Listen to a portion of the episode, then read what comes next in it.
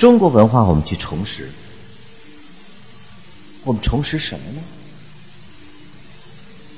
首先，我们要学习，要了解什么是中国文化。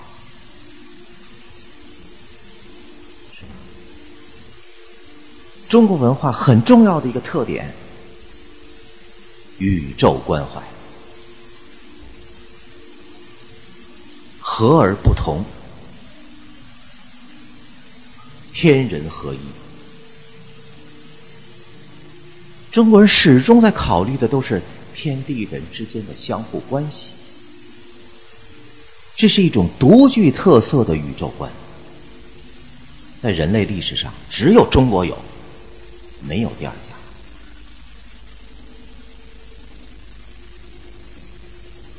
我们讲的就是一种宇宙观。古人讲，人要明智，首先要明智。当然，我们今天明智不是说非得升官发财，这才叫智。古人不讲这些东西，是吧？我们去读孟子，孟子首首先第一篇《梁惠王》，开篇，孟子讲什么？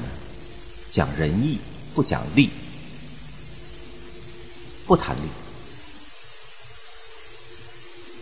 司马迁看到这儿非常激动，不禁废书而叹。古代的思想家有这样的见识。孔子也不讲利。讲义，《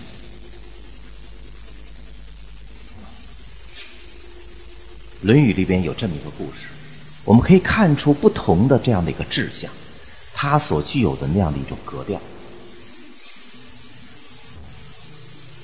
孔子的两个弟子颜渊和子路有一次侍奉孔子，孔子就想和各言而志，你们把你们的志向跟我讲一讲吧。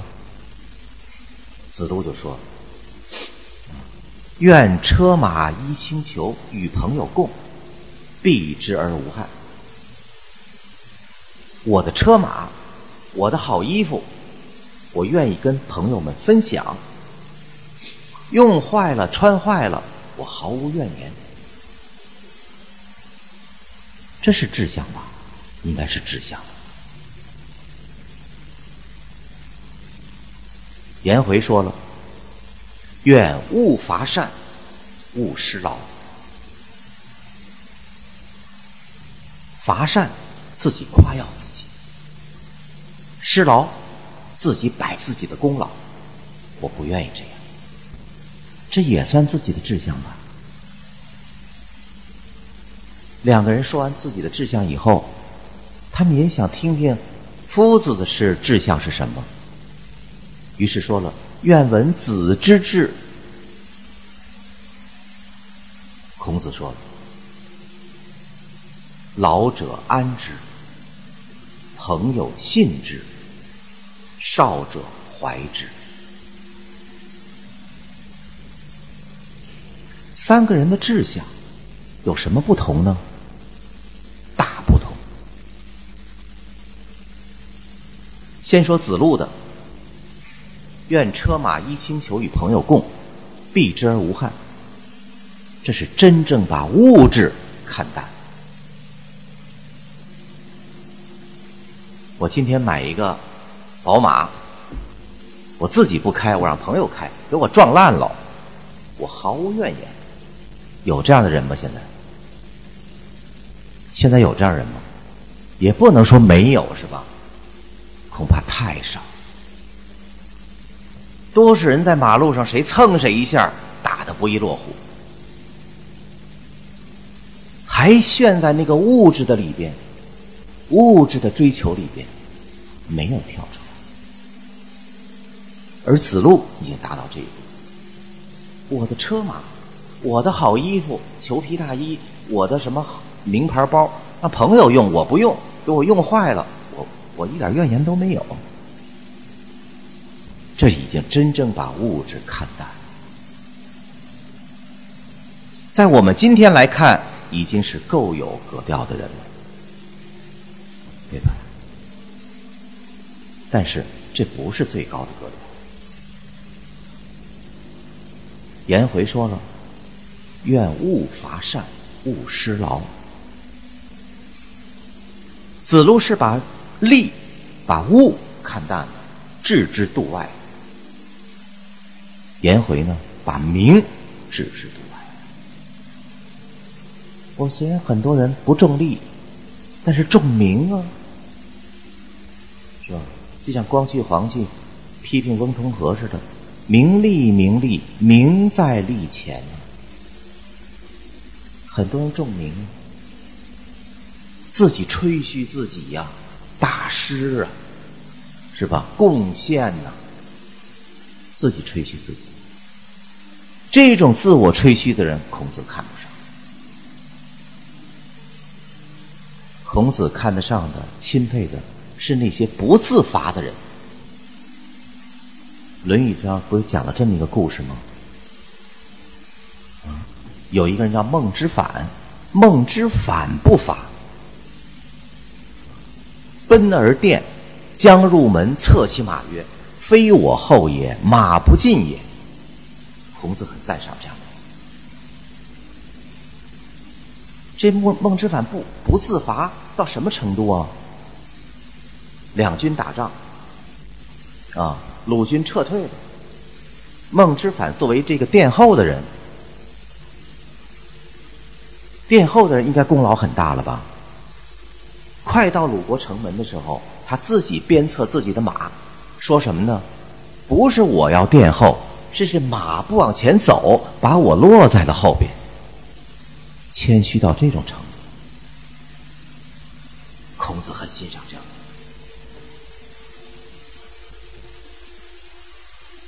今天我们可不是自罚。尤其是那些刚毕业的学生找工作那简历，哦，写的好，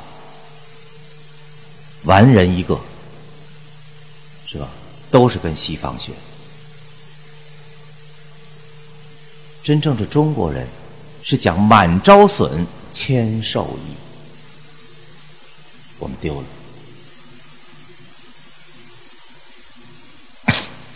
颜回把名看看淡。那孔子的志向是什么呢？老者安之，朋友信之，少者怀之。把自己完全置之度外，关心的是什么呀？天下的事情，天下的老人都得到安养，天下的朋友们都相互的信任，天下的少年儿童们。都得到关怀，这是多大的宇宙关怀啊！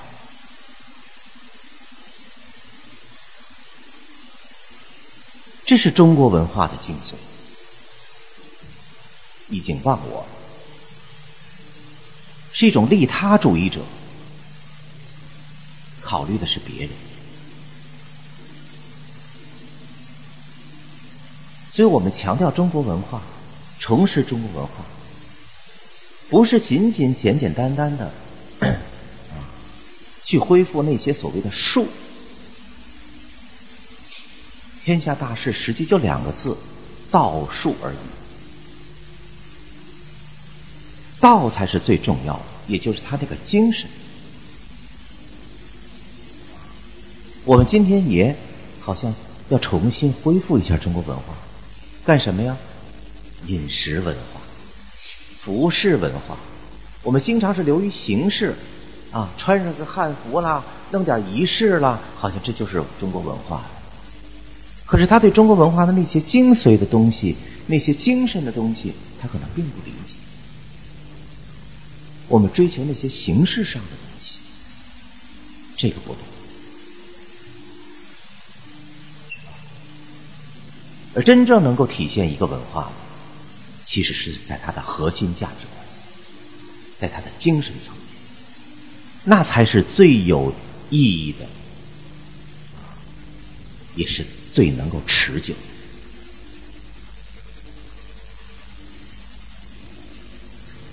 我们一说文化，我看首先我们需要对这个文化做个证明。什么叫文化？文化是什么？你这“文化”两个字什么意思呀？有有朋友说出来了，是一种教化，这个非常对。化字 啊，许慎给他的定义叫教行也。那用什么来教呢？就用文来教。那文是什么呀？文在中国文字里边写的很有意思，像一个人正面站着，然后特别强调那个心。我给大家稍微写一下。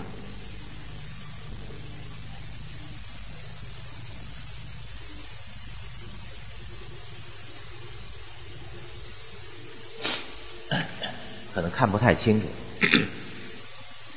就是一个人正面站着，然后中间呢特别把那个心夸张出来，这就是文。也就是古人讲文是什么呢？是一种心斋。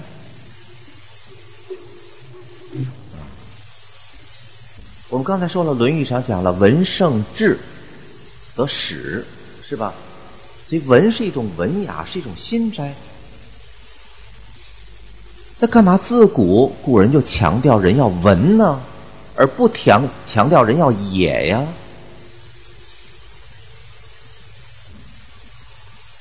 这个思想，这种思考其实是非常深刻。儒家后来接受了这个思想，他有一个根本的思考，就是要把人从动物中分出来。我们的进化论告诉我们，人是从什么猿人、猿猴变来的，是吧？那人怎么样区别于动物啊？人类学家有人类学家的标准，什么人能够直立啦，脑容量到了一个什么程度啦，他就是人了，他就不是动物了。但是哲学家不这么看，哲学家告诉你，人之所以能够成为人。是有一颗不同于动物的心，所以孔子讲了：“鹦鹉能言，不离飞鸟；猩猩能言，不离禽兽。人若无礼，谁能言，不以禽兽之心乎？”我们家里养的鹦鹉也会说话呀，但是那是鸟。大猩猩也有喜怒哀乐呀，那是禽兽。如果一个人不修养自己的心，不修养德性，他谁能言不是跟禽兽一样吗？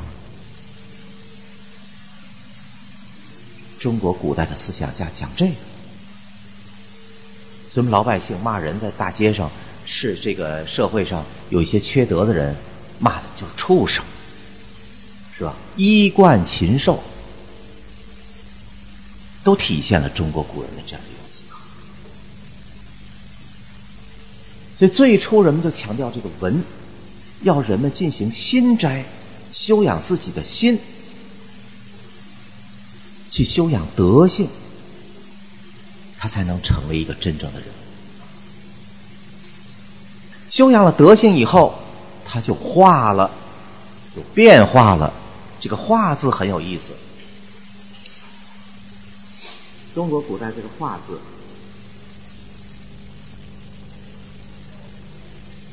这么写：一个正直的人，然后一个反着的人。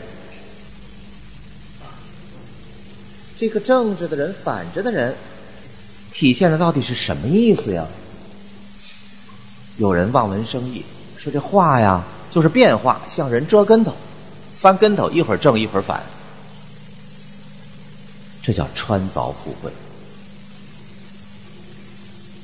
中国古人有一个传统，什么传统啊？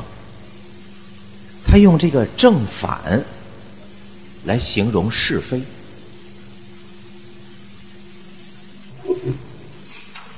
你比如我给举个例子。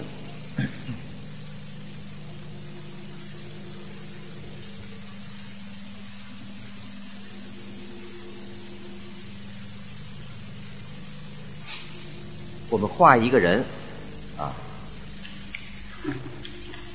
我们画一个人，正面站着，这是什么字呢？这就是“大”，这是“大”字。那如果我们把这个“大”字调过来，这又是一个字，这念什么呀？这念“逆”，叛逆的那个“逆”。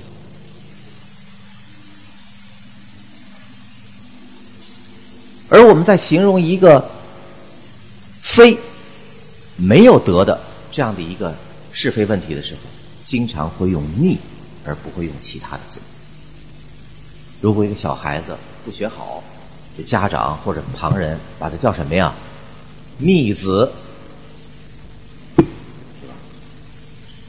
一个大臣缺德，叫“逆臣”。一个臣把君给杀了，夺了王位了，那叫逆贼，都是用逆。那如果把这个正过来呢，那就是好的了。所以我们形容君子叫什么呀？叫正人君子，不叫逆人君子。所以中国人经常会用这个正反来形容是非问题。那现在这个“化”字也是这个道理啊。我们看到的呢，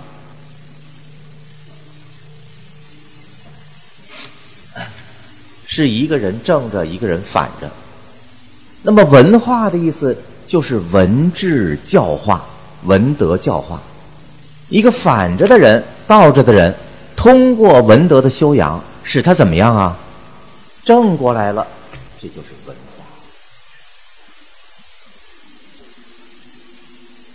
所以你看，中国的古代的这些先民、古代的这圣贤，他们思考的问题不是形而下的，他们讲的文化不是我们理解的所谓物质的文化，是什么呀？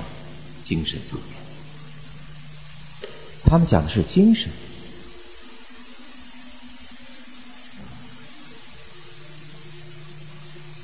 有这样的一种具有精神文化的人，就一定是那个社会的精英。他们创造出来的那些物质的文化，才能真正称得上是文化。所以，文化一定是精的，不是粗制滥造，是吧？这才是中国文化的根本。那我们知道这一点了，我们就可以往下进一步展开讨论了。那么文化的精髓在这儿是精神的。那我们接受中国文化，我们去重拾文化，就一定要关注它的那些精神层面的价值，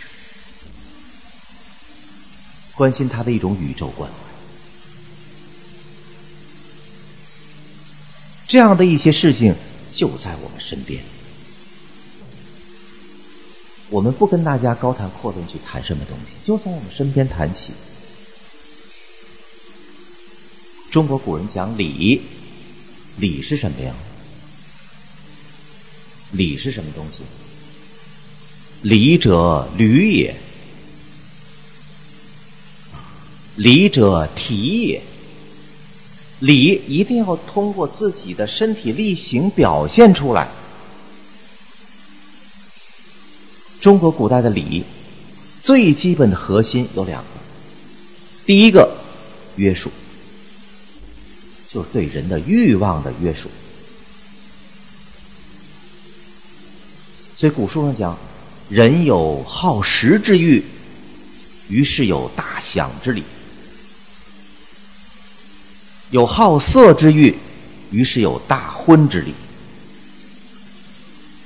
食色。这两点就是人的本性，是吧？每一个人都喜欢吃，每一个人也都好色，这是人的本性。那让这种本性无限制的扩大吗？不是。用享礼来约束人的好食之欲，用婚礼来约束人的好色之欲，这就是礼。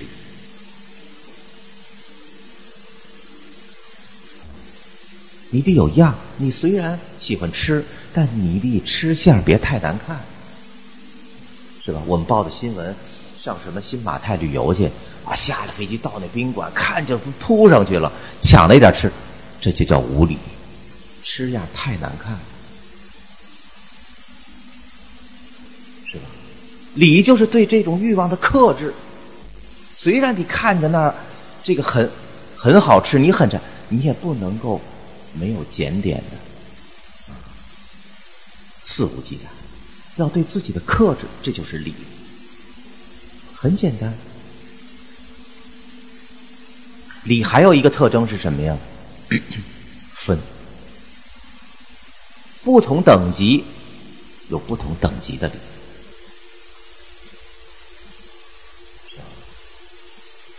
这是礼，古代人讲礼的一个最根本的东西。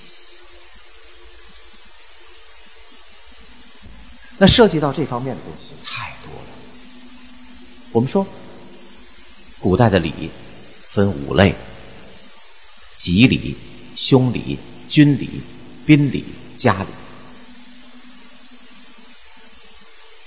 在我们的身边，时时刻刻都在发生着这样的事情。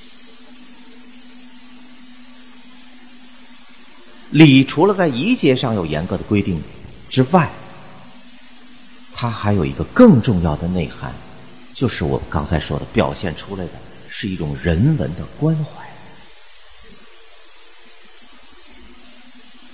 你比如说名字，谁都有名字，是吧？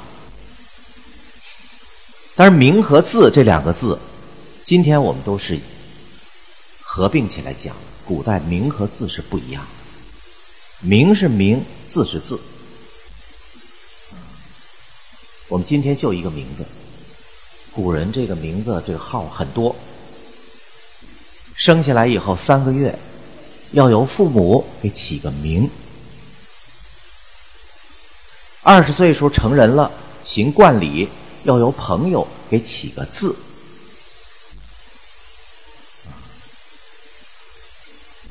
有的人自己还有一些别号，号还不止一个，是吧？有很多别号，地位很尊崇了以后呢，还要上尊号。死了以后呢，还要根据你一生的这个行迹，给你个谥号。进入宗庙被人祭祀了呢，你还有庙号，很复杂。我们今天很多影视剧搞不清楚这个东西，把活人就叫他的谥号，啊，活人就叫他的庙号，是吧？这高祖活着的时候不能叫高祖，汉高祖，那是庙号，是吧？汉武帝活着的时候他也不叫武帝，那是谥号。那这些东西当然我们就现在很多人不不太清楚，影视作品里面经常会出现这样的效果。我们就说起名字吧。啊我有很多朋友，经常会哎呀得了小孩了，啪一个电话或者一个短信，告诉我哎呀哪年哪月哪时几点生人，你给我起个名，你给我儿子或者给我孙子起个名字吧。我说你们把父母对孩子的那种寄托、那种期望的权利，你们就这样很轻易的拱手让人。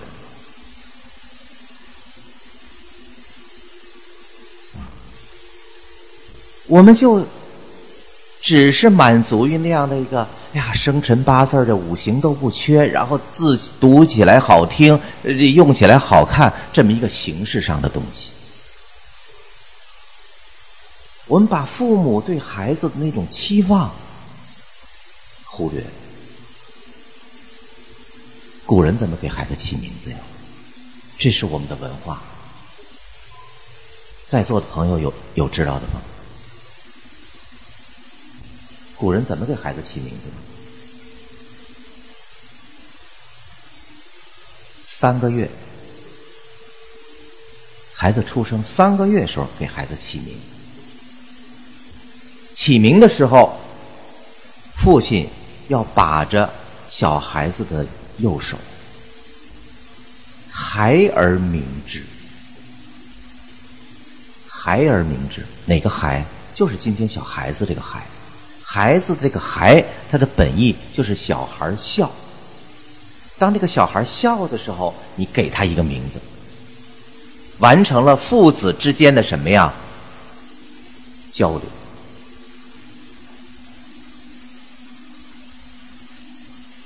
我今天，我们今天这个小孩子，我的朋友有很多朋友，小孩子刚生下第二天、第三天，就让我赶紧给起个名字。那时候那小孩眼还睁不开呢，你给他起个名字，他知道是什么呀？对呀，我们现在这个制度也是规定的，这个是吧？你可以先给他起一个什么什么小名之类的，就必须这样啊。所以你看，这个制度就根本没有这种人性关怀，是吧？古人起名字，首先完成的就是什么呀？父子之间的交流。小孩一笑。他觉得他是跟父亲交流了，然后这个时候父亲给孩子一个名字，完成这样的一种寄托。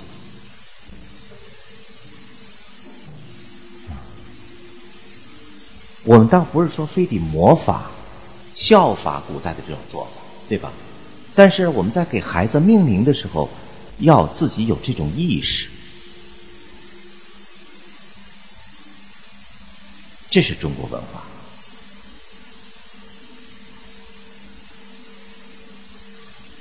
二十岁，孩子成人了，举行冠礼，成年礼。我们今天的成年礼，孩子们我不知道怎么想的。今天在座的也有很多中学生，中学生们会怎么想呢？啊，我接触的我接触过的一些小朋友们，十八岁了。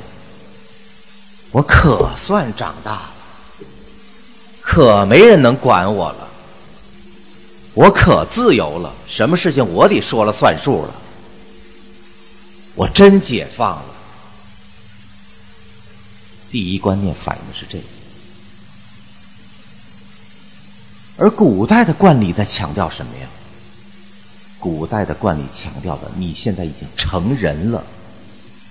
你成人之后，就意味着你所有的言行都要你自己来负责，你要承担对社会的责任和义务。强调的是责任和义务，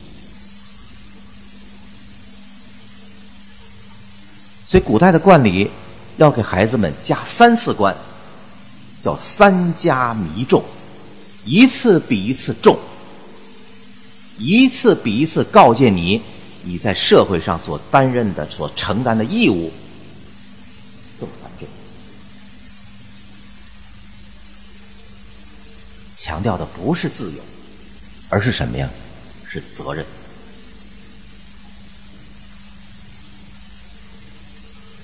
这个时候要由朋友、宾朋里边占卜一个朋友来给这个孩子起个字。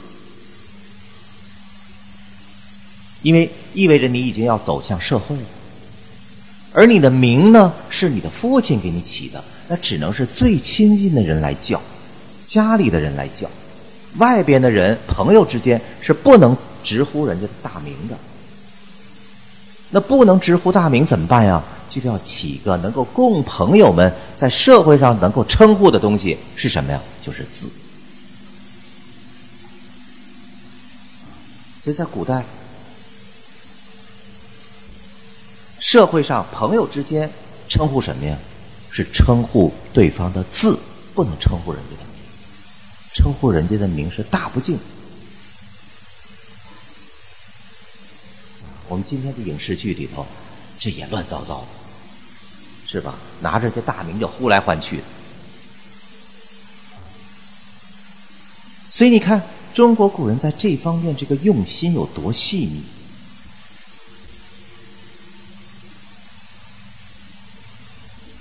这是中国古代的礼制。当然，我们不是说非得严格在城市上去效法它，但是我们要理解，要懂得古人的这样的一种用心和关怀。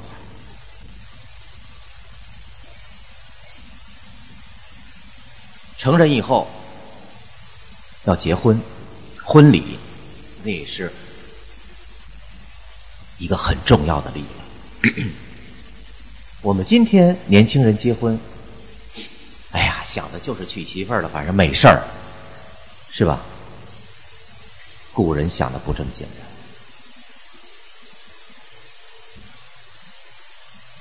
古人想什么呀？古人的这种关怀更广泛、更持久。我们在礼书上看到有这样的记载：嫁女之家，三夜不吸烛，思乡离也。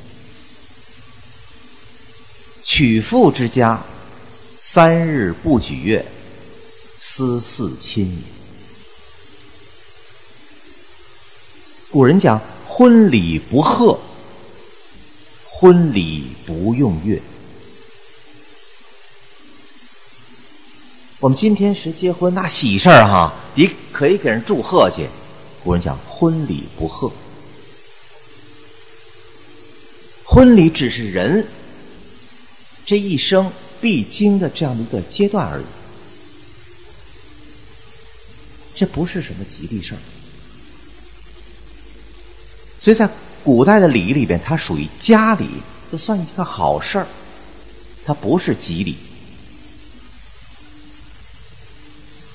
为什么婚礼不贺呀？我们现在结婚合两性之好，不挺好的吗？需要得得到别人的祝贺呀。古人想的非常的远，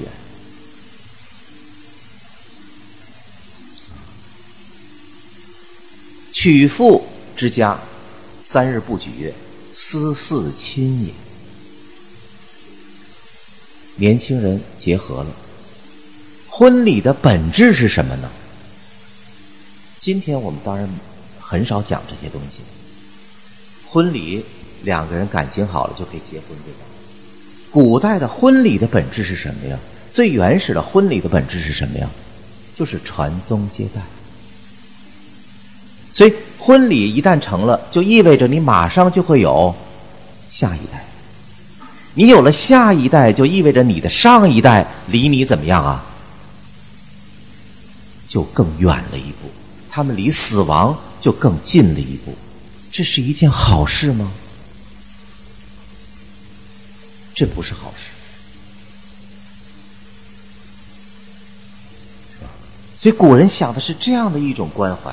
我刚才说了，古人始终都在想别人，为他人考虑。我的父母就更衰老了，我有了下一代以后，就意味着我的父母更衰老，他们可能离死亡更近了。所以讲。思嗣亲也，这是对男方；对女方呢，我养了十八二十的大姑娘了，一下出嫁了，送给别人了，这是骨肉分离。今天我们当然无所谓了，反正转头就回娘家了，是吧？古代的时候出嫁，那真是出嫁了。可能很长一段时间是见不到的，所以这是一个很哀伤的事情。我参加过朋友的婚礼，在婚礼上我就可以看得到那个女方的母亲、父亲是哭的，是落泪的。大好事，他们干嘛要哭啊？他们自己养，他们自己觉得养成的女儿现在嫁给别人了，这是一种骨肉分离。今天我们时常能够见到还这样的，就更甭说在我们古代。所以古人讲：“嫁女之家，三夜不熄烛，思乡离也。”这时候，这是一种骨肉分离。